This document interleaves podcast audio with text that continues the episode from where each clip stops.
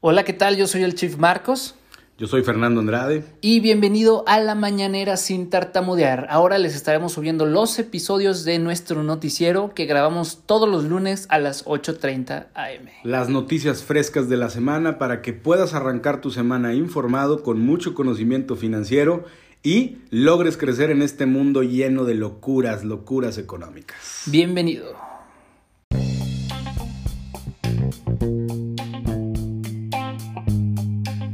Hey, ¿qué tal? Bienvenido a Finanzas Relax.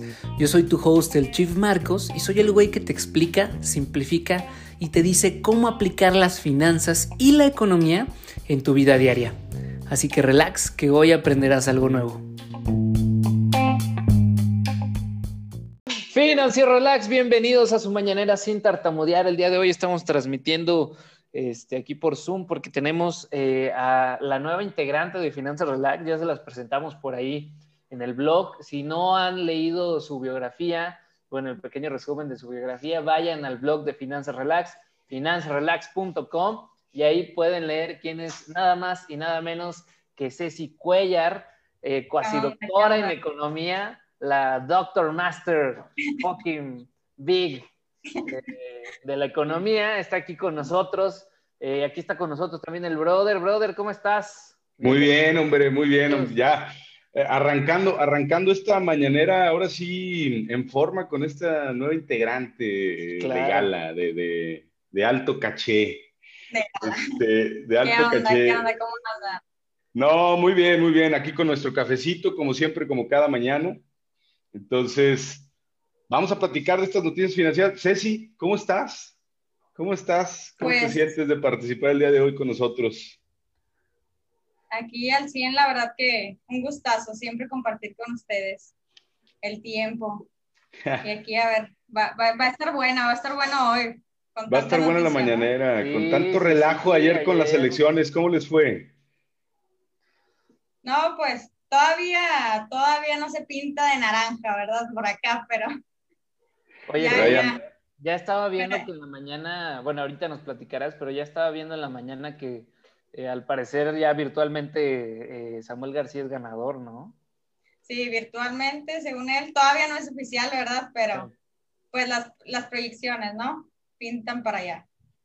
Pues muy bien. Perfecto, brother. Pues empezamos con las noticias. Platíquenos qué hubo a manera internacional. Ahorita más tarde nos enfocaremos en el tema obviamente de las elecciones, pero como siempre, pues traemos toda la programación aquí para, para compartir con ustedes. Pues vamos a hablar de los mercados como siempre. El viernes las acciones estadounidenses se recuperaron, ganaron un poquito de terreno. Eh, el índice Dow Jones aumentó 179 puntos. El SP 500 subió 37 puntos en la semana y el Nasdaq subió 241 puntos en la semana el Departamento de los Estados Unidos informó una adición de 559 mil nóminas no agrícolas en mayo, menos de los 675 que estaban previstas. Esto fue un impacto interesante para el dólar, o en este caso para el país, ya que pues básicamente se fueron casi un poquito más de 100 mil eh, nóminas no agrícolas, se fueron por debajo del índice. ¿Qué quiere decir? Básicamente no hubo o no, se reportaron nuevos, eh, nuevos empleos, vamos a ponerlo así. Entonces, en este sentido, la tasa de desempleo más baja del 5.8% contra el 5.9% esperado, ahí sí hubo una tasa de desempleo menor, pero no, había, no, no, hubieron nuevas solicitudes de empleo, vamos a ponerlo en este sentido para explicar este, este tema de las nóminas no agrícolas. Entonces, eh, pues no le fue muy bien al país, no le fue muy bien a Estados Unidos con este indicador que sin duda pues es una referencia importante y que genera muchísima volatilidad en los mercados. El viernes estábamos conectados, este, pues analizando un poquito el índice del Nasdaq y la libra contra el dólar y rápidamente salió la nota o, el indicador a las siete y media de la mañana y le agregó demasiada volatilidad al mercado. Entonces, es uno de los indicadores económicos más importantes que salen mes con mes y pues en este caso no le fue muy bien a Estados Unidos con casi poquito más de 100 mil nóminas que no se agregaron en mayo. Mientras tanto, dime, dime. Y sin duda, o sea, es, muy importante, como siempre, digo, lo hemos comentado, pero incluso hoy más que nunca siento que es lo que va denotando si realmente hay una recuperación económica en Estados Unidos como se prevé o no. Entonces, con mayor razón todo el mundo está atento, ¿no? ¿Tú qué dices, Ceci? Digo, en ese sentido creo que eh, hay un punto fuerte ahí de, de, que no se sumen los empleos que se tienen que sumar. Sí, la verdad que sí. O sea, es que, pues, ustedes saben que ahorita prácticamente lo internacional es lo que mueve los mercados y sin duda, pues, a Estados Unidos es lo que le pega. Creo que también la semana pasada uno de los indicadores que, que, que, que presentaron fue la FAO que son los precios internacionales este, agrícolas. Y como lo mencionaste ahorita en la parte agrícola en, empleos, pues los precios este, estuvieron elevados. Al parecer eh, lo que es los aceites aumentaron como casi el 8% en precios internacionales. Entonces, todos estos movimientos de precios, ustedes saben que, que afectan ¿no? la, la economía en cuanto a su estructura. Entonces, pues hay que estar pendiente de todos estos indicadores internacionales porque sin duda, pues, esto es lo que mueve al mercado, ¿no? Sí, sí, sí, sin duda. Entonces, bueno, lo, lo vimos, lo vivimos un poquito ese, ese día y pues no es de más, digo, al final de cuentas se está recuperando poco a poco la economía, pero no como se espera. Entonces, en este sentido, pues vamos a esperar, vamos a esperar, vamos a ver qué es lo que le depara el destino. Vamos a, la, a una de las principales economías de, a nivel internacional, que pues en este caso es Estados Unidos, para analizar ese movimiento. Y les voy a compartir muy rápido pantalla nada más para que vean de, qué, de, qué, es lo que les estamos hablando con esto, con esto que les decimos que agrega mucha volatilidad. Tan solo revisen, estamos viendo en la parte de abajo, no sé si lo alcancen a revisar, estamos viendo en la parte de abajo el 4 de junio a las 6 de la mañana y vean cómo se estaba comportando el índice de XY, que es el índice del dólar, que es básicamente la comparación entre el dólar y otras divisas de las más importantes. En este sentido, antes de, salir la nota, había pues una consolidación interesante. Nada más sale la nota que es en esta vela que cae directamente. Sale la nota y automáticamente se desploma el índice del dólar, pero estamos hablando de que estamos viendo velas ahorita de 30 minutos, vamos a ponerlas de 5 minutos para que revisen un poquito cómo le fue. Nada más en 5 minutos se desplomó completamente, ¿no? Sí, Entonces, digo, nada más ahí para las personas que nos ven, hay que remarcar que, por ejemplo, el recuadro que tiene iluminado ahorita el brother, ah, eh, el hecho de que haya eh, entre ciertos soportes y ciertas resistencias, eh, pues vemos que hay, como dice, una consolidación y esto, una consolidación quiere decir prácticamente que el movimiento es como ya muy conocido, que es muy sabido, eh, que no se pasa de ciertos parámetros, como lo vemos aquí en donde está señalando el brother, sale la noticia y vemos este desplome hasta abajo, ¿verdad? Pero cuestión de... De minutos. Ahora, si ponemos el gráfico con velas de un minuto cada, cada una, podemos también identificar un desplome importantísimo. Aquí lo podemos ver. Sí. Aquí está. Siete, no, este estamos el día de hoy, ya estamos, ya, eh, fíjate. Aquí está. Ahora, recordemos que una vela japonesa te va a medir básicamente la variación del precio en un rango de tiempo. Entonces, la vela abre aquí y son las 7.30 de la mañana cuando sale la nota o cuando sale el indicador de las nóminas no agrícolas. Y en un minuto se desploma prácticamente el índice hasta llegar a este nivel. Hace un pequeño reajuste para seguir, su continuación a la baja. Y lo mismo lo vemos con el índice del Nasdaq, con los pares de divisas con los que el dólar estaba involucrado. Entonces, en este sentido, eh, podemos analizar que es un indicador muy, muy interesante que agrega mucha volatilidad a los mercados. Y pues bueno, ahí lo pudimos ver, nada más para ejemplificar o para que vean de manera real cómo se mueve el mercado con este tipo de indicadores. Qué Muy buena, bien. qué buena. ¿Qué otra noticia nos tienes, brother? Los sectores de automóviles, semiconductores y hardware tecnológico fueron los grandes ganadores. Ya llevamos varias semanas analizando que la tecnología, los automóviles y evidentemente los semiconductores, pues son los que van ganando terreno en el SP. Tesla subió un 4.6 después de anunciar los planes para probar sus autos Model 3 en India entre julio y agosto. Recordemos que Tesla había tenido un pequeño retroceso, si no me equivoco, como de un 8% en el valor de sus acciones. Pues bueno, está recuperando terreno con esta noticia. Eh, vamos a esperar, vamos, eh, vamos a esperar esta empresa muy polémica por su, por su presidente. Vamos a ver qué es lo que le pasa en el futuro cercano. Muy bien. Oye, brother, perdón. Dime, eh, quitar los eh, subtítulos de la transmisión? ¿Los subtítulos de la transmisión? Sí, creo que están haciendo ahí un poquito de ruido. Este. A ver. Déjame revisar cómo, cómo quitar subtítulos. No tengo idea de cómo hacer eso.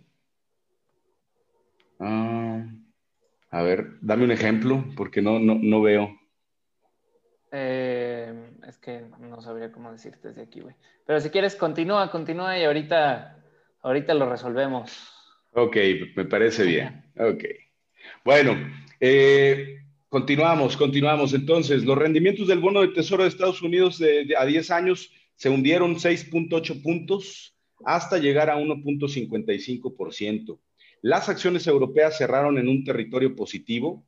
El DAX de Alemania subió un punto el CAC de Francia eh, y el FTSE 100 de Reino Unido subieron un punto Los futuros del crudo del petróleo de Estados Unidos subieron 0.6 dólares para situarse en 69.42 dólares el barril y el oro se recuperó a 20 dólares para cerrar en 1.89 dólares la onza. Sin embargo, se acaba de topar con una línea de resistencia importante, se espera pues que el precio del oro caiga para esta semana, vamos a esperar qué es lo que sucede. Entonces, hasta aquí con las noticias de los mercados internacionales.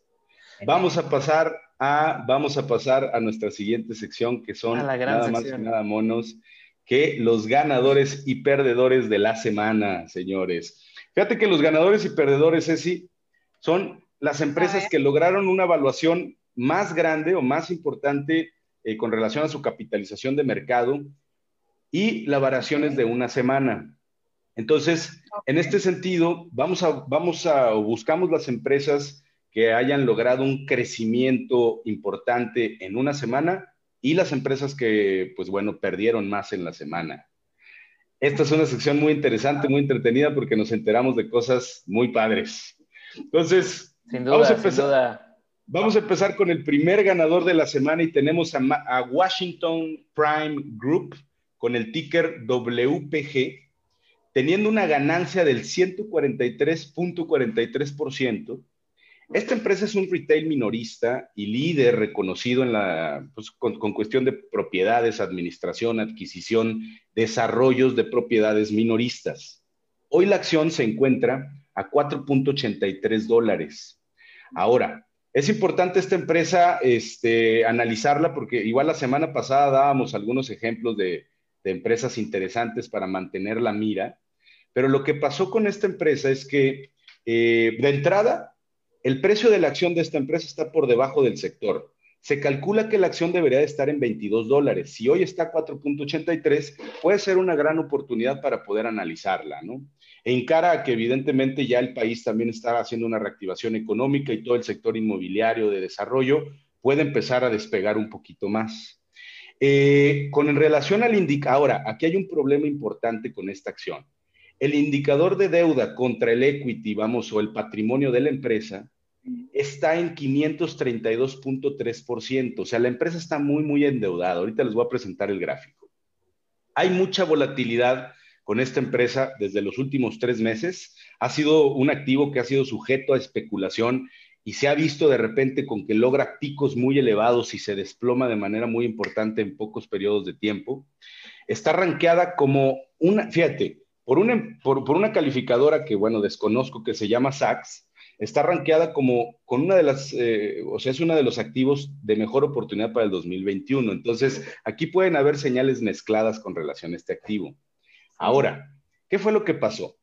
Pues les cayó una demanda por información falsa con relación, bueno, que alega que Credit Suisse, Credit Suisse eh, Group, tuvo procedimientos de riesgo con la compañía y listaron información financiera que estaba errada o que estaba, eh, que era errónea sobre el nivel de apalancamiento que tienen. Entonces, eh, esto puso el sujeto, vamos, eh, a grandes inversionistas que llegaron a invertir a la empresa, dado que los financieros estaban mal, mal, mal, mal expuestos, vamos a ponerlo así. Y cuando sale la información real, pues evidentemente viene el desplome. En este caso, como ha sido sujeta a alta volatilidad, pues muchos inversionistas lo utilizan como especulación, pero hay otros inversionistas que invierten en esta empresa, pues pensando que es confiable y ellos están perdiendo mucha lana. Entonces, falsearon información con relación a sus financieros, haciendo que los inversionistas obviamente entraran a comprar acciones de la empresa, incluso con niveles de apalancamiento elevados, como, como lo estamos viendo, dando como resultado al final pérdidas importantes para estos inversionistas. Patadas de ahogado, digo yo, eh, para tratar de rescatar a una empresa que pues prácticamente está o se va a declarar en bancarrota y con eso evitar pagar su deuda que asciende a 3.2 billones de dólares nada más. ¿Qué opinan de esto? Les voy a poner aquí el gráfico, les voy a poner el gráfico muy sencillo para que vean más o menos de qué es lo que estamos hablando, para que vean cómo, cómo tuvo este despegue. Aquí lo podemos ver. Híjole de un día para otro se valora 166% prácticamente. Se mantiene consolidado el cierre del viernes, pero lo que se espera es que se desplome. Vamos a, fíjense, les voy a enseñar el rango de cuatro horas para que revisen cómo viene cayendo, viene cayendo de forma brutal ya desde hace mucho tiempo. En picada. Viene cayendo en picada. Entonces, pues bueno, esta empresa, por alguna extraña razón que sigo diciendo o sigo pensando, ah, es que fíjense, Fíjense en esto, o sea, en poco tiempo, ¿cómo puede llegar a tener picos importantes de valer 6 dólares a valer 16 dólares prácticamente en menos de una semana? Entonces es altamente volátil, muy especulativa esta, esta acción y pues lógicamente, este, pues bueno, puede ser peligroso, pero logró, esta, logró llevarse el primer lugar. Vámonos al segundo lugar, por segunda ocasión consecutiva tenemos a Vertex Energy con 119.55%. La semana pasada platicábamos de Vertex Energy. Esta empresa pues prácticamente se especializa en materias primas alternativas eh, con relación al petróleo, comercializa eh, productos petrolíferos de alta pureza y tiene su sede en Houston, Texas. Vertex es uno de los procesadores más grandes de aceite de motor utilizado en Estados Unidos la acción hoy se encuentra en 7.8 dólares la acción, básicamente. Y lo que estamos viendo es que compró una refinería de Royal Dutch, de Shell. La refinería se encuentra en Alabama, se, se compró por 75 millones de, dólares. Fue la transacción más grande y más importante que jamás ha hecho Vertex, esta empresa. Con esto busca convertirse en el proveedor regional líder de los productos renovables y convencionales, vamos, de petróleo. Y al completar esta conversión de 85 millones de dólares, básicamente busca generar ganancias por 3 mil millones en ingresos para el 2023 y 400 millones en ganancias brutas para el 2023. Entonces, es una apuesta para esta empresa al, haber comprado esta refinería para crecimiento. Y obviamente lo que buscan hacer es, eh, en vez de construir una refinería desde ceros, pues mejor adaptan una que ya se encuentra eh, funcionando para continuar con pues, la producción de sus productos que busca generar energías de baja emisión de, campo, de carbono y, pues en este caso, proyectar un poquito más lejos a la compañía. Ahora, la semana pasada había logrado una valoración importantísima esta, esta empresa, creo que había sido el primer lugar la semana pasada. Entonces, les voy a compartir otra vez para que ustedes puedan revisar qué fue lo que pasó. Tenemos lo siguiente, Vemos la semana pasada que alcanza una valoración, aquí voy a bajar un poquito la, temporalidad a una hora para que más o menos vean cómo va. Alcanza esta valoración en una semana, al cierre del, del primero de junio, vamos a ponerlo así, tiene un pequeño reajuste a esta zona de soporte importante que venía marcando para después volver a proyectarse, ¿de acuerdo? Y obviamente tener un, otro reajuste interesante pero lo que se busca, evidentemente, aquí vemos una un pequeño canal bajista, pero una tendencia a la alza, esto puede proyectar pues la acción mucho más arriba. Lo que estábamos viendo la semana pasada era que podía llegar hasta este nivel de los, de los 13.33 dólares. Entonces, la proyección más sencilla para esta, para esta acción, voy a bajar un poquito más la temporalidad a 5 minutos, la proyección más sencilla para esta acción puede ser que de este nivel, evidentemente, vamos a a buscar un pequeño retroceso hacia este canal que viene formando a la baja para después empezar a proyectar otra vez su valor y terminar aproximadamente en este nivel de 9.86 dólares y consolidarse para después empezar a incrementar su valor a 13 dólares y quedarse prácticamente en ese valor. Entonces, eh, interesante revisar esta acción, lo vimos la semana pasada, vuelve a estar dentro de los ganadores y perdedores con un porcentaje de valoración importante en una semana y pues listo, aquí tenemos a nuestra segunda ganadora de la semana. Tercer ganador de la semana y otra vez, por segunda semana consecutiva, tenemos a Semilet Corporation con el ticker LEDS. ganando un 81.84% de valoración en la semana. Es un fabricante de chips, de LEDs, evidentemente. Eh, pues hoy le meten algo de tecnología. Hoy la acción está a 20.45. En la mañanera del 10 de mayo estaba, había ganado un 119%. Eh, en la mañanera del 10 de mayo, o sea, de la semana, de la semana antepasada, sino, bueno, ya hace como tres semanas prácticamente. Y en la del 28 de, fíjense, la mañanera del 10 de mayo se había reportado una ganancia del 119%. La mañanera del 28 de mayo había reportado una ganancia del 81%. Y el día de hoy, en esta mañanera, gana otro 81%. Entonces ya llevamos tres veces que esta empresa aparece, ¿no? Con nosotros. Ahora, esta es otra grande importante para considerar, para tener dentro de su cartera, ya que, pues bueno, generó 400% de retorno el año pasado, tiene 24 millones de capitalización de mercado. El 20 de abril eh, pasó de 3.5 dólares la acción a, lo que tenemos al día de hoy, 7.93 dólares la acción, o sea, casi, casi le da, le da la vuelta, prácticamente ya le dio la vuelta. Generó 6 millones de ingresos anuales en el 2020, 1.2 millones en ingresos, un aumento más del 68% en comparación con el mismo periodo del año pasado. Entonces, es una empresa interesante a considerar. Vamos a ponerla muy rápido aquí el gráfico para que puedan ver de lo que les estamos hablando. Es una empresa un poquito interesante a considerar ya llegó a un nivel importante eh, de acuerdo a, su, a la medición eh, con el retroceso de Fibonacci, ya llegó al nivel del 61.8. Así empezó su rally esta empresa. Voy a quitar, este, voy a quitar esta medición. Así empieza su rally esta empresa. Vamos a quitar este también. Empieza hacia arriba, tiene un pequeño retroceso, continúa su tendencia alcista, pero va dando unos saltos importantísimos, que lo podemos ver aquí, para situarse al día de hoy en este nivel puede continuar su tendencia alcista y situarse por lo menos en un valor de 31 dólares la acción, pero estamos viendo un despegue interesante con esta, con esta empresa. Entonces, Semilets Corporation, nuestro tercer ganador de la semana. Oye, brother, ¿y crees que tenga mucho que ver con el tema de los chips? Eh, que recientemente pues hubo un, desabasto de todo este tema de los chips y creo que todavía está muy en boga junto con Microsoft y eh, Apple también, que, buscaban todo este tema de los chips. ¿Crees que tengan que ver también con, la valoración de, las acciones de las empresas de, bueno, pues que se dedican a este, a este rubro, ¿no? Pues sí, yo sin duda creo que el desabasto, vamos, de este tipo de dispositivos que son clave en este caso para esta empresa de tecnología LED, pudiera, pudiera generar una valoración del mercado un poquito mayor al haber, posiblemente al haber escasez, ¿no? Exacto, la oferta se mueve, hacia arriba, se contrae y el precio aumenta, entonces posiblemente este, por ahí va a ir.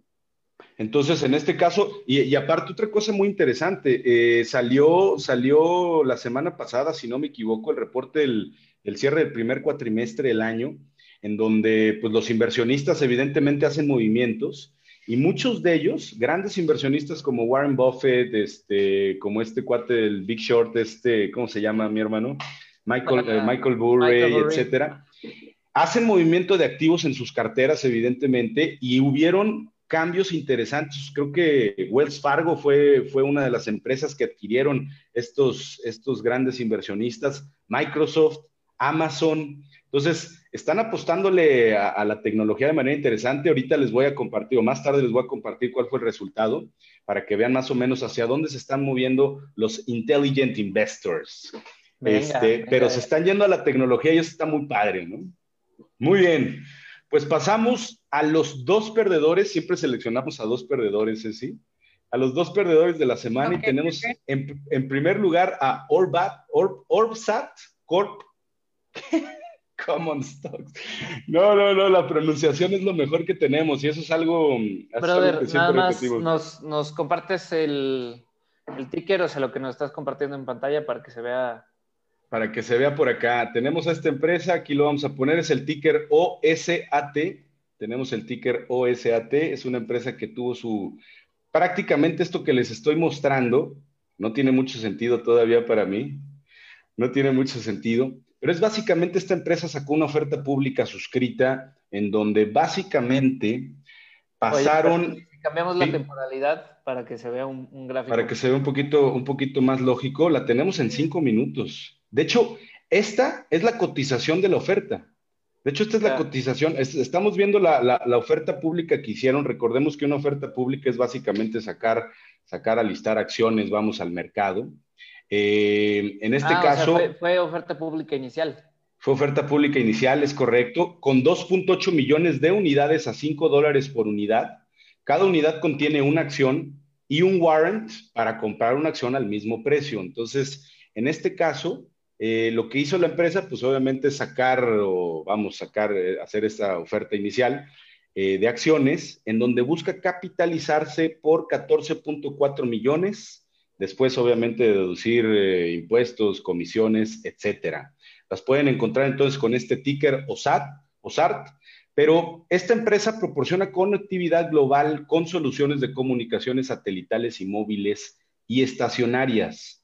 Entonces, es una empresa que se le ve un gran potencial, tiene ingresos por 1.4 millones eh, en este año, en lo que va del primer cuatrimestre, una pequeña diferencia contra el año pasado que fue 1.468. Entonces, en este caso, básicamente su nivel de ingresos se mantuvo con todo y la pandemia. Una de sus unidades europeas, que se llama Global Telesat Communications, incrementó en ventas en un 6.3%, mientras que la unidad que tiene en Estados Unidos, que se llama Orbitat Satcom Corporation, perdió 12.9% por problemas de suministro. Entonces, aquí vemos los problemas, obviamente, con el tema de los semiconductores, porque esta empresa básicamente se dedica a temas de comunicación satelital. Sin embargo, para el primer cuarto, la compañía completó transacciones en 98 países. La utilidad bruta de la empresa creció de un 23% a un 29.9% por la demanda de productos y servicios de tecnología satelital. Y, pues bueno, prácticamente mantuvo, no, no tuvo pérdidas, no tuvo pérdidas importantes en este cuatrimestre.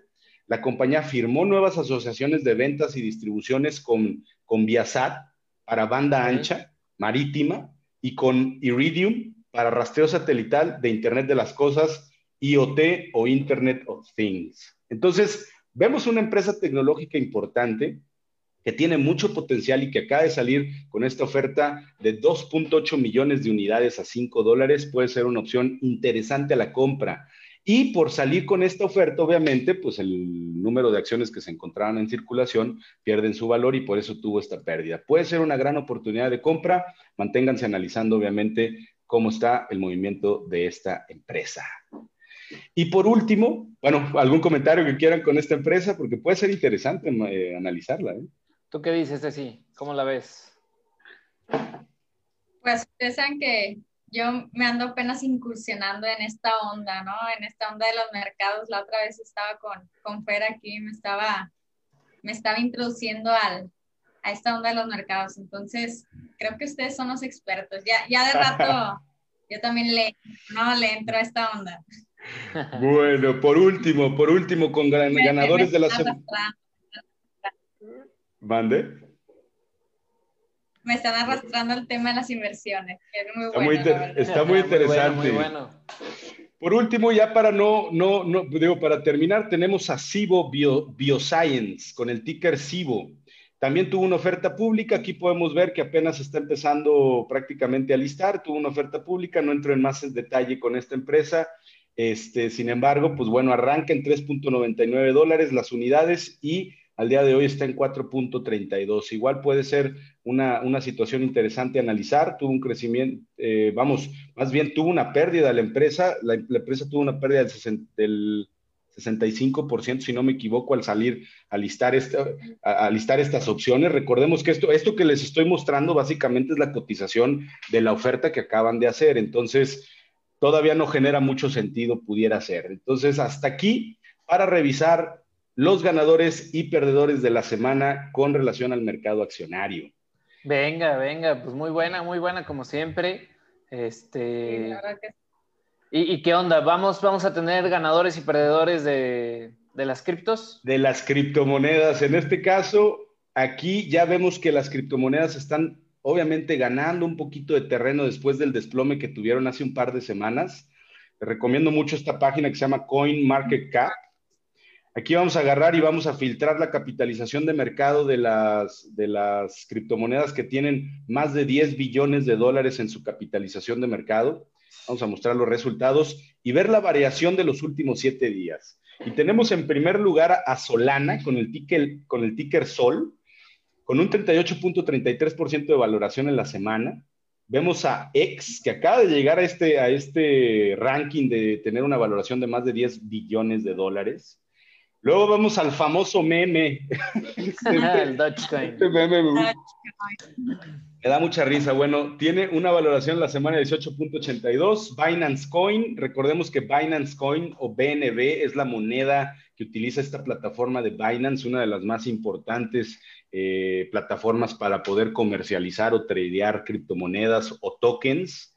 Tenemos a Polkadot con 16%, Ethereum con 10%, que esta para mí se me hace una de las más interesantes entre Ethereum y Cardano, se me hace una de las más interesantes.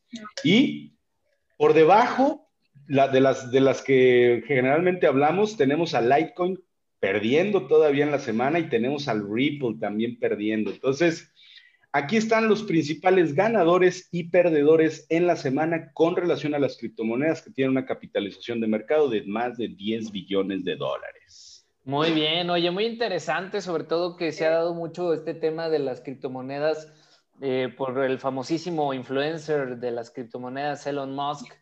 Este, claro. Justamente decíamos que es muy raro que primero despotrica en contra del, por ejemplo, del Bitcoin por el tema de los mineros, pero a la vez tiene una cartera muy grande de Bitcoin si no se deshace de ella. Entonces, pues es un mensaje que no tiene mucha congruencia. Entonces, yo creo que hay algo ahí detrás y vamos a ir viendo cómo se mueve, ¿no? En, definitiva. Y aparte también es importante mencionar que, que, cada vez más Elon Musk está siendo sujeto de investigaciones y a lo mejor ciertos ataques mediáticos por la influencia tan importante que tiene en el mercado, porque como, como lo hemos platicado, es como el rey Midas del mercado, ¿no? Nada más pone algo en su bio de Twitter y ese activo se va al cielo. Sí, claro, claro, claro. Entonces, pues lógicamente hay ciertas acusaciones. Habían platicado con él, pero mm, pues como estaba poniendo estas eh, en su bio, ponía, no, sé, Dogecoin o Bitcoin, etcétera, y al no ser un mercado regulado, pues entonces la gente decía, pues es que mi hermano ni siquiera está regulado, entonces, ¿qué te quejas de este pobre cuate? Pero, pero hay varios que andan detrás de él, vamos a ver cómo le va. Muy bien, Hasta muy aquí bien. Con los mercados. Perfecto, pues señores, vámonos con las noticias nacionales. El día de hoy Ceci se va a encargar ya de esta parte y yo espero que tengamos una muy buena discusión en este tema en particular porque creo que eh, lo más importante de toda la semana fue hoy, fue justamente, eh, perdón, lo del tema de las elecciones. Platícanos, Ceci, cómo va el país, qué dice, qué dicen las noticias. Pues ya saben, la noticia de primera plana son las votaciones. Este, sin duda, este, primero, pues, si, si, si ustedes escucharon, pues han sido, han sido las votaciones pues, que tienen mayores expectativas, ¿no? Más importantes. Entonces, primero hay que comentar de que por qué, por qué son estas votaciones fueron tan importantes. Entonces, pues una, porque este, el INE proyectaba este, mucha participación ciudadana para, para votaciones, que sin duda lo fue, pero otra es porque se jugaban muchos cargos políticos en los más importantes que era la Cámara de Diputados y que ahí es donde debemos tener las antenas bien puestas porque pues prácticamente se juegan las decisiones federales y las centralistas que hemos tenido hasta ahorita. Entonces, este, son los, los puestos, los cargos de diputados eran 500 los que se prácticamente que se jugaban en estas votaciones. En, en gobernadores, pues son 15 en todos los estados y alrededor de 20 mil cargos locales, ¿no?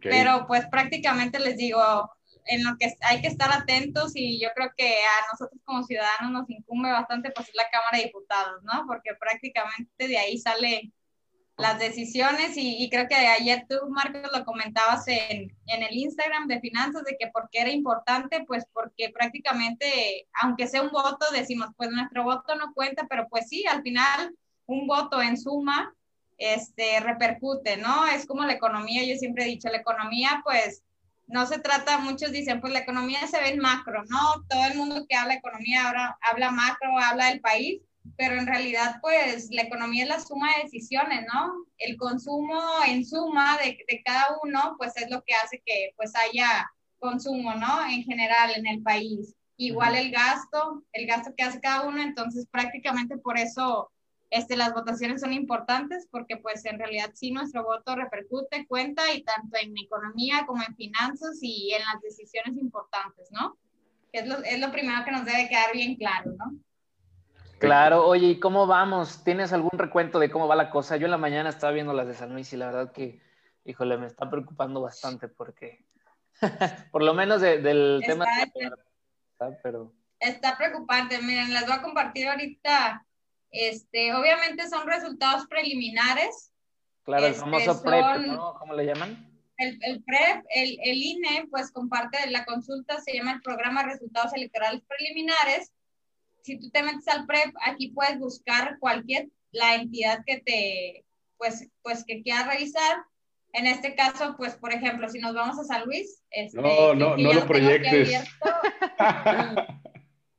Desgraciadamente, miren, no. ahorita nos vamos con el mío, es lo primero mismo, está, está pésimo todo, entonces, este, pues en San Luis vemos que la gobernatura está este, liderando José Ricardo Gallardo Cardona, que hace rato ya estábamos platicando y pues la verdad que acá en Nuevo León no había escuchado mucho de, de este candidato, pero pues me comentan que es lamentable, ¿no? Bastante. Lamentable.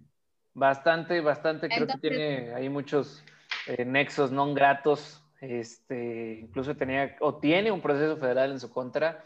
No sé en qué estatus esté eso, pero pues así de grave está la situación, ¿no?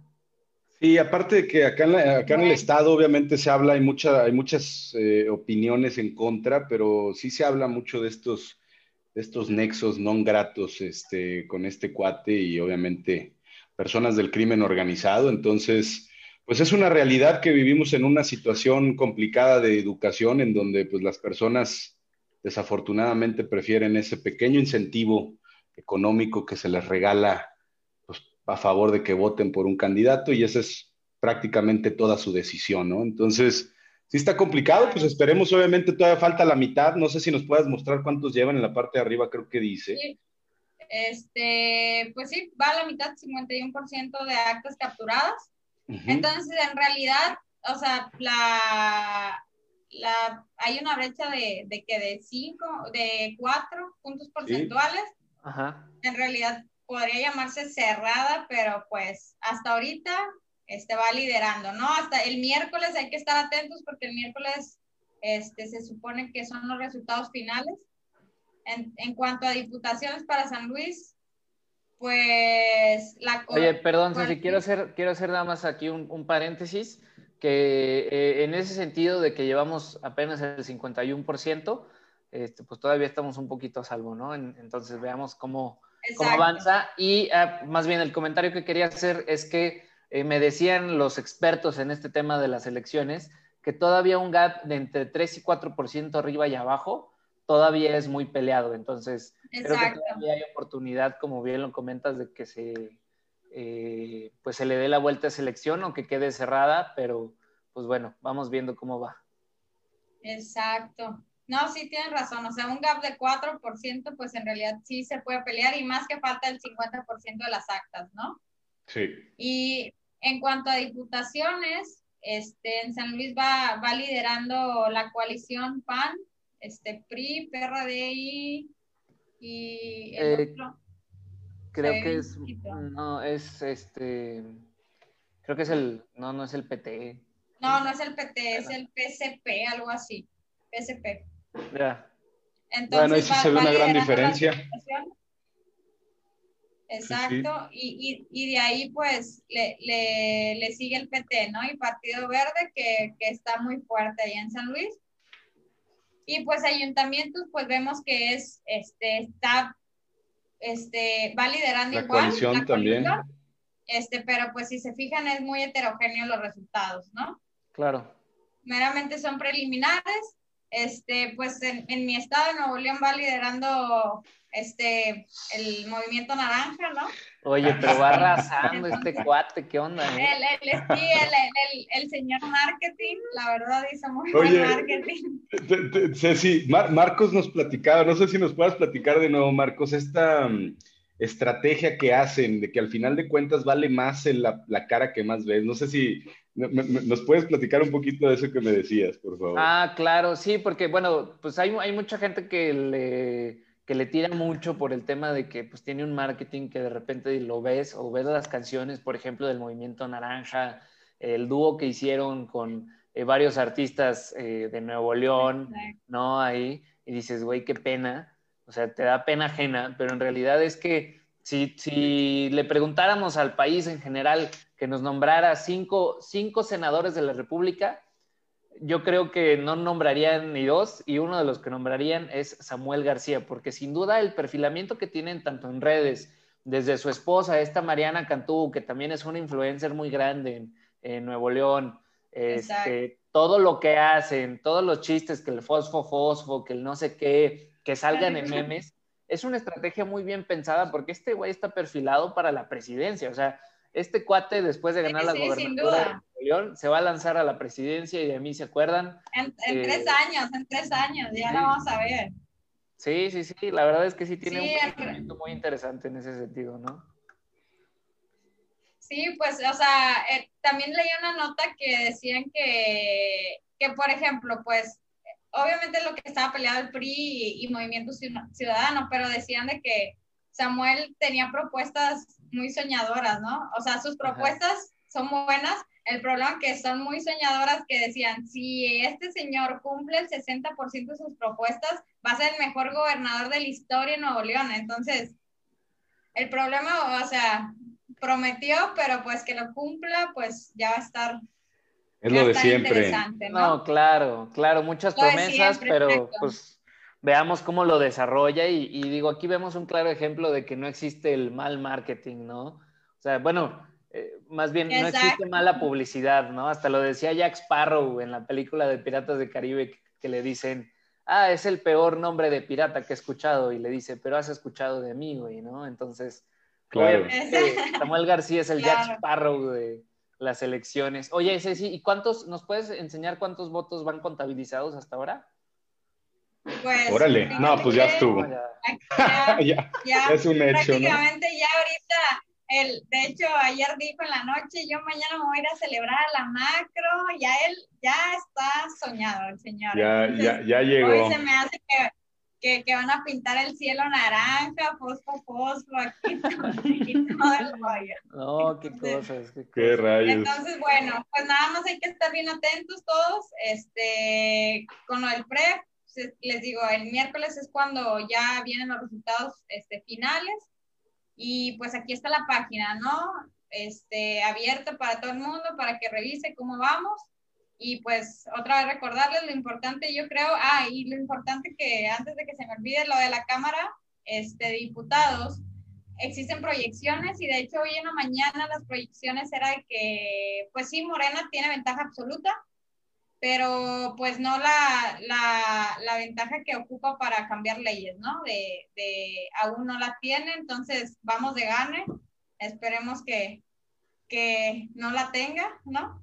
Sí, creo que esa, esa, fue una buena noticia y si me permites, Ceci, explicar rapidísimo, porque creo que es algo que no, que normalmente siempre vemos y nadie se toma el tiempo de explicarnos, pero normalmente eh, existen tres, tres, mayorías. Está la mayoría absoluta, que es tener 50 eh, votos más uno, digámoslo en el sentido si fueran 100 votos, de, digamos, de 100 diputados, si fuera la conformación, o bueno, más bien el porcentaje del 100% significa la mayoría absoluta que Morena, o en este caso, sí, bueno, en este caso Morena, tiene el 50 más un voto. Entonces, eso es tener la mayoría absoluta. Tener la mayoría relativa es tener, por ejemplo, 50, pero a través de alianzas, tener los, los otros votos que necesitan para tener la mayoría relativa. Pero aquí lo que estamos ganando, como bien lo mencionaste ahorita, que creo que es una ventaja, sin duda, es una cosa buena para el país, es que para hacer cambios en la Constitución, se, necesita tener la mayoría calificada. La, mayoría calificada es tener dos tercios de, las, de la Cámara de Diputados, ¿no? En este caso. Y ya con, los votos que se prevén para las diputaciones federales de, las coaliciones de PRI, PRD, PAN, este, y los partidos que no son aliados de Morena, como el Partido Verde y Movimiento Ciudadano, ya automáticamente Morena está perdiendo eh, la mayoría calificada. ¿Esto qué quiere decir? Que ahora cuando el presidente quiere hacer un cambio en la constitución, va a tener que negociar y ahora sí va a ser eh, pues un tema de pues, ver si realmente adquiere la mayoría calificada, que yo lo dudo porque casi todos los asientos que perdió, que fueron más de 60, me parece, eh, casi todos son de PAN, PRI, PRD, y obviamente creo que no le van a dejar el camino al presidente para que haga los cambios constitucionales que quiere, ¿no? Qué buena información, qué buena información. Y, bueno, y bueno, también agregar un poquito la parte de los, diputados, principalmente, pues se van a encargar, bueno, hay diputados locales, se van a encargar de que pues, las reglas eh, se cumplan, legislar eh, la competencia exclusiva de la federación, decretar contribuciones, este, autorizar los gastos de la entidad y los municipios, aprobar el presupuesto anual de la entidad, fiscalizar el gasto público. Entonces son actores muy importantes que, como bien comentas, si la mayoría se va hacia cierto partido político, pues imaginen el poder que se tiene por parte del partido con relación a los cambios legislativos que se puedan hacer. Y bueno, en este caso, pues la, los cambios en la constitución que también se marcan, ¿no? Entonces es importante que haya también ciertos contrapesos este, con relación a las ideologías y todo, porque de esta forma realmente se puede representar al pueblo, este, y pues bueno, que no haya una sola mayoría, ¿no? Como un monopolio. Entonces es importante la, parte de las diputaciones y, la, de las senadurías. Sí, sin duda, y lo acabas de poner justamente muy claro. En cualquier democracia que se llame democracia, lo más importante es que haya un contrapeso y que realmente haya un balance en las decisiones, porque hasta ahora, hasta estas elecciones, el presidente pues podía hacer cambios en la constitución prácticamente a gusto, a diestra y siniestra, y pues eso no está bien independientemente de quién sea el presidente, ¿no? Entonces, pues sin duda creo que fue una cosa buena. Ceci, ¿qué más nos tienes? Platícanos. Pues una noticia interesante este, sobre el impuesto mínimo global o mundial a las empresas multinacionales. Este, este es un, la verdad que es una noticia que, que va a tener gran peso este, y, y, a nivel no solo este, nacional, sino a, a, nivel mundial. ¿De qué se trata esto? El impuesto mínimo global. Este, bueno, este, cada país, no sé si, si sepan, pues obviamente la manera de atraer inversión es a través de la competencia de, impuestos a las grandes empresas, porque en realidad, pues donde está la lana es en las grandes empresas, ¿no? Entonces, los países lo que hacen es, es, jugar, ¿no? Con esas tasas impositivas a estas empresas. Y, y, pues ya e, este, esto del impuesto mínimo global tiene este, discusión, de hecho es un proyecto de la OCDE, de la OSD, que tiene 2013, que, que tienen sobre la mesa de de poner un, piso, ¿no? Un impuesto, un piso para, para poder regular la competencia, porque pues muchos países como Estados Unidos, que es potencia, pues este, tiene impuestos altos, tiene impuestos muy altos para sus, para sus empresas, entonces lo que hacen las multinacionales de Estados Unidos es buscar, ¿no? ¿En qué otro país yo me puedo ir donde me cobran menos impuestos? Entonces todo eso es fuga de, de inversión. Entonces, lo que pasó este sábado, de hecho fue el sábado, Estados Unidos propuso por, por poner un piso, ¿no? Mínimo a, a estos impuestos. Entonces, lo, lo, que se quiere lograr con esto es, al poner un piso, pues es, es, como un salario, imagínense un salario mínimo, ¿no? El salario mínimo es un techo, este va a ser un piso, ¿no? De, va, va a haber un, un, como una resistencia a la cual no van a poder pasar los países. Estados Unidos propuso que fuera el 21%. Entonces, imagínense, si se va a una multinacional de Estados Unidos, no sé, a un país de Medio Oriente, ¿no? A India, ¿no? Que cobra, que tal vez los impuestos sean más bajos, este, si pone un impuesto, si en India hay un impuesto del 16%, Estados Unidos lo que va a poder es ganar ese gap del 16 al 21. Ok. Como va a ser un impuesto global, entonces lo que va a hacer es, es, es reducir las ventajas comparativas entre países. Entonces, Obviamente, este, eh, la Janet Yellen, que es la secretaria del Tesoro, pues está súper a favor de esto.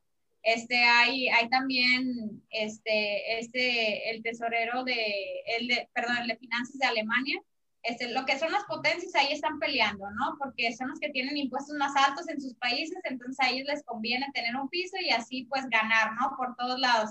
No solo tener ventaja en su país, sino ventaja comparativa con los demás países. Ok. Ahora, pues, yo, yo tengo una duda, por ejemplo, en el caso que pones, ¿no? Que se va a India. Obviamente esto puede ser muy importante porque, pues vamos, como bien dices, igualas, igualas la, la, la posibilidad de que produzcan dentro del país a que se salgan y obviamente den a ganar también a otro país. Sin embargo, el beneficio del otro país también puede ser muy importante porque pues ellos seguirán cobrando su 17% como tal, ¿no? Poniendo ese ejemplo. El, país de origen se lleva ese pequeño margen, ¿no? Ese, ese spread, vamos a ponerlo así. Y todos ganan de esta forma. Yo ya como empresa, pues sabes que no se me ocurre mejor irme a India o irme a México, por ejemplo, pudiera ser un poquito más barato. Sigo produciendo dentro de mi propia economía y eso le da, le da un poquito de poder. Es una, es una idea muy, muy interesante, seguro los propusieron los gringos, seguro. Sí, de hecho es una propuesta totalmente de Estados Unidos porque este, se comenta que una de las este, pues de las principales propuestas de este de Joe Biden es, es aumentar los impuestos corporativos a 28%. Entonces, imagínense, o sea, tener un piso este, de que Estados Unidos lo está proponiendo de 21%, pues aunque se vayan las empresas, va, a seguir pagando igual impuestos. Va, va, a haber un gap que va a ganar. Entonces, como todo, pues hay, hay hay personas que están en pro, hay personas que están en contra. Obviamente las grandes potencias están a pro porque sus impuestos son, por lo regular, son altos. En contra, obviamente, los países desarrollados, que, que, pues por lo regular son los que tienen mayor ventaja comparativa y es la manera de que atraigan, ¿no? Atraigan inversión al país. Entonces, es una propuesta que tienen sobre la mesa, les digo, tiene años, pero ahorita Estados Unidos está de que... Se hace porque se hace. Sí, que se aplique. De hecho, la, este, este, eh, los de la OCDE también ya quieren que se aplique. Entonces, pues yo creo en este año, en, dentro de este año y el que sigue, este, vamos a ver este, qué, qué es lo que se va a hacer, ¿no? Lo, lo, único que sí dicen de que, pues, este, lo que fue el, el, el, director del Banco Mundial dice, pues yo estoy a pro de esto, okay. pero pues 21% sí se le hace alto, ¿no? Si van a buscar un, un piso, debe ser consensuado y dice, para mi gusto es alto, entonces pues todavía falta este, que lo pongan sobre la mesa cuál va a ser el, el, el, impuesto mínimo, pero sin duda es algo importante, interesante, que sin duda también a nuestro país pues le va a afectar, ¿no? Recordemos, recordemos que nada más que en México se paga el 30-35% sí. de impuestos sobre la renta o de ISR, entonces, eh, pues digo, creo que nosotros estamos unos puntos muy por encima, ¿no? Es, no es el ISR, fíjate, es el impuesto corporativo. Okay. El ISR es hacia el trabajador, pero hay un impuesto que pagan las empresas aparte. Ok. Entonces, ese, ¿cómo, ¿Cómo andamos aquí en México? ¿Tendrás el dato? Está el 30%. De hecho, según datos de la OCDE, es 30% México. Entonces. Ok. Pues, no, no, Híjole, estamos dentro yo, de. Pero ya sabes que yo sí siento, yo también soy como de la idea de que esta técnica de Estados Unidos es un claro ejemplo de lo que decía este geopolítico de eh, súbete al piso y tira la escalera, güey, ¿no? O sea, obviamente sí. Estados Unidos tiene toda la ventaja competitiva. Eh, si establecen un piso va a tener todavía más y yo creo que esto más, sí puede venir a dar en la madre a países como México, que es donde justamente somos campeones en tratados internacionales y uno de los motores principales de la economía, pues es que las empresas como, bueno, en su caso Ford o bueno, Audi que está aquí, Volkswagen, Toyota, este, todas estas armadoras grandes, pues que realmente vengan y produzcan aquí en San Luis por tener esa ventaja de que eh, pues tienen a lo mejor eh, mano de obra un poco más económica, el tema de los impuestos. Entonces siento yo que Estados Unidos obviamente la está presionando porque a ellos les conviene y esto tiene que ver también con el Make, make, make America Great Again, o sea, quieren nuevamente concentrar la producción dentro del país y obviamente para Exacto. nosotros nos va a caer pues un producto que va a ser más caro, que vamos a terminar pagando a, al final del día nosotros, eh, pero pues bueno, veamos cómo, cómo sale todo esto, ¿no? Exacto. Sí, sí, sí, podemos tener una buena discusión al respecto porque hay mucho tema ahí. Sí, sí exacto. Sí, sin duda. exacto. Pero bueno, pues vámonos con qué ver en la semana, brother. Eh, ¿Me das chance de eh, compartir rapidísimo, nada más para compartirles un poquito el calendario? Claro que sí. Eh, Ceci, trae la, Ceci trae la batuta, Ah, entonces... Ceci, ¿Podrías echar la mano, por favor? ¿Qué ver en la semana en esta sección, Ceci? En esta sección prácticamente vamos analizando cuáles son los indicadores clave para el país de la semana. Como, vi, como vimos al principio, eh, un indicador muy importante que salió de Estados Unidos la semana pasada fue este de las nóminas no agrícolas. Y en México también se listan indicadores importantes que miden la temperatura de la economía del país y eso pues obviamente en cara a la semana es muy interesante poderlo revisar, más para las empresas que tienen mucha, pues vamos a ponerlo así, como mucho comercio con otras divisas, también puede ser interesante ver la volatilidad que le pueden agregar estos indicadores al peso.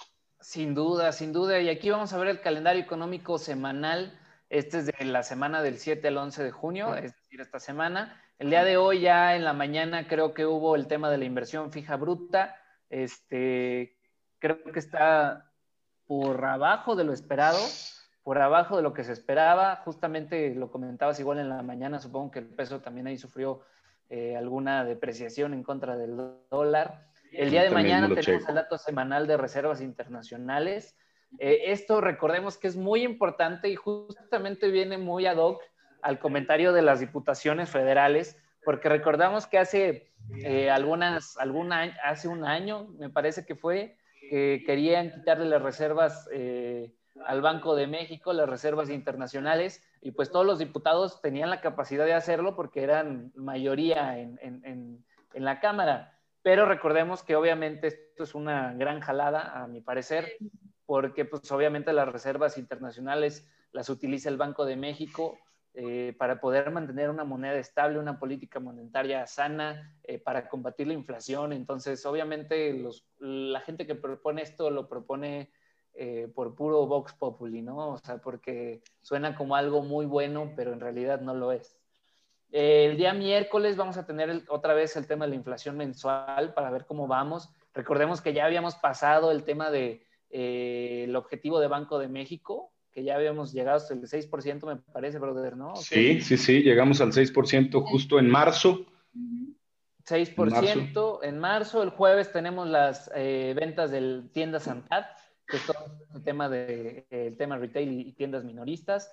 Eh, los salarios nominales, también lo explicaste al inicio de, de la sesión, bueno, los agrícolas, pero en este caso pues también vienen los salarios nominales, que es otro dato muy importante. Y el viernes vamos a tener el tema de la producción industrial. Entonces, pues tenemos una semana bastante interesante. Súmenle a eso el miércoles, que tenemos que estar muy atentos para los resultados de las elecciones ya eh, de manera oficial.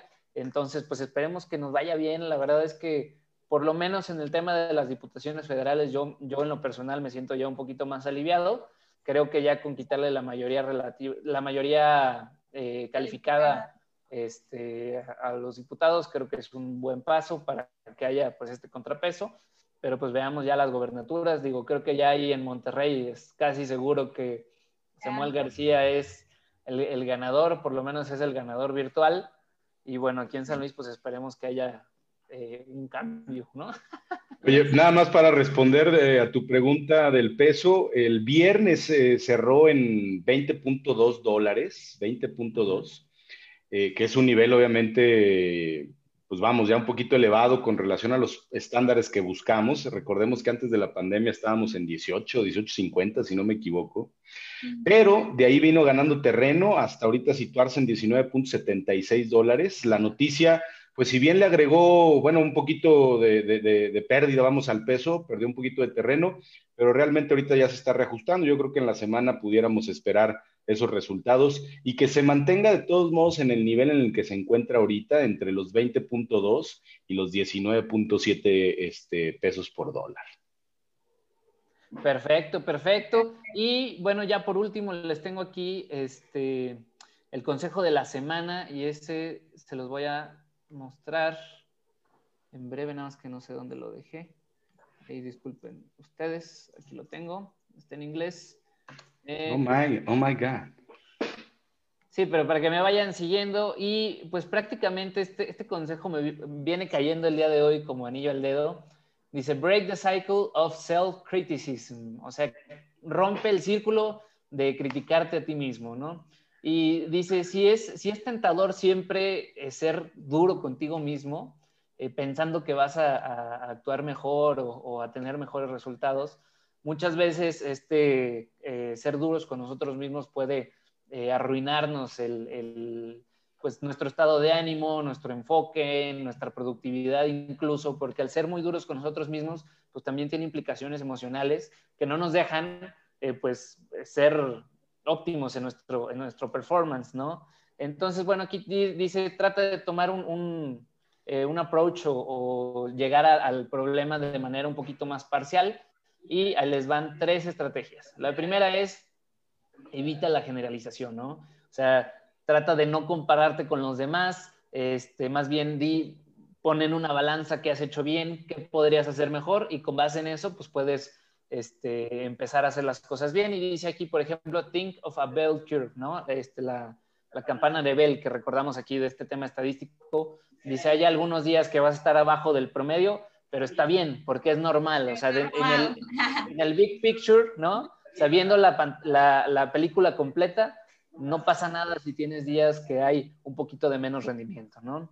Y luego, bueno, dice, piensa en qué puede ir bien, ¿no? Si tratas de enfocarte en lo que puede ir bien, eh, muchas veces vas a poder eh, hacer pequeñas mejoras que te vayan eh, haciendo crecer gradualmente hacia pues, las cosas que van a salir bien, ¿no? Porque igual si piensas en el tema negativo, te vas a enfocar en no cubrir esos aspectos negativos, pero pues te vas a estar perdiendo de lo que puedes hacer bien.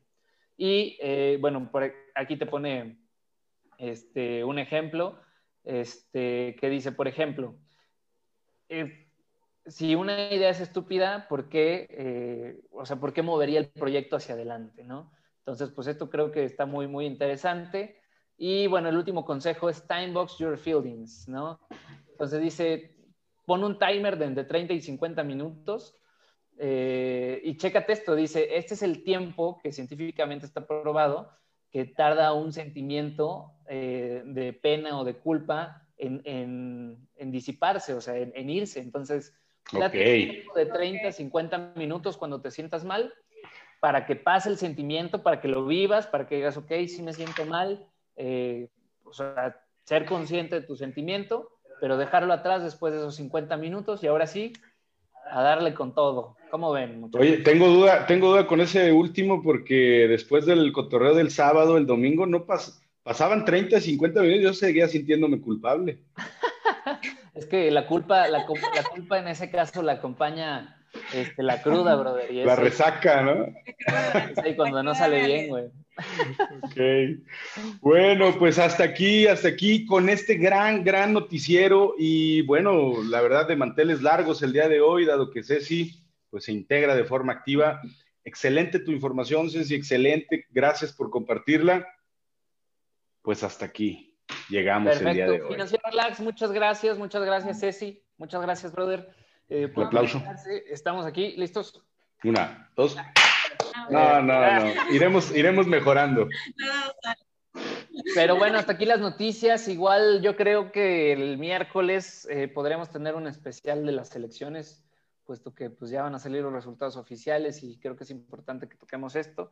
Entonces no se olviden en escucharnos en Spotify, en Apple Podcast, en Google Podcast, en donde escuchen su podcast. Eh, y bueno, y sintonizarnos aquí en los en vivo, sin duda. ¿eh? Con todo gusto. Financiero Relax. Adelante, mi hermano. lunes, excelente lunes, Financiero Relax. Y esto es todo por el día de hoy. Hasta la próxima. Oye, pero no sé si tú tienes que. Seguimos en vivo en Facebook.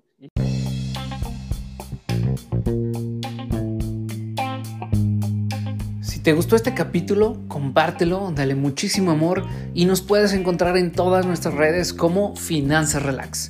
Espero verte pronto por aquí y muchas gracias por escucharnos.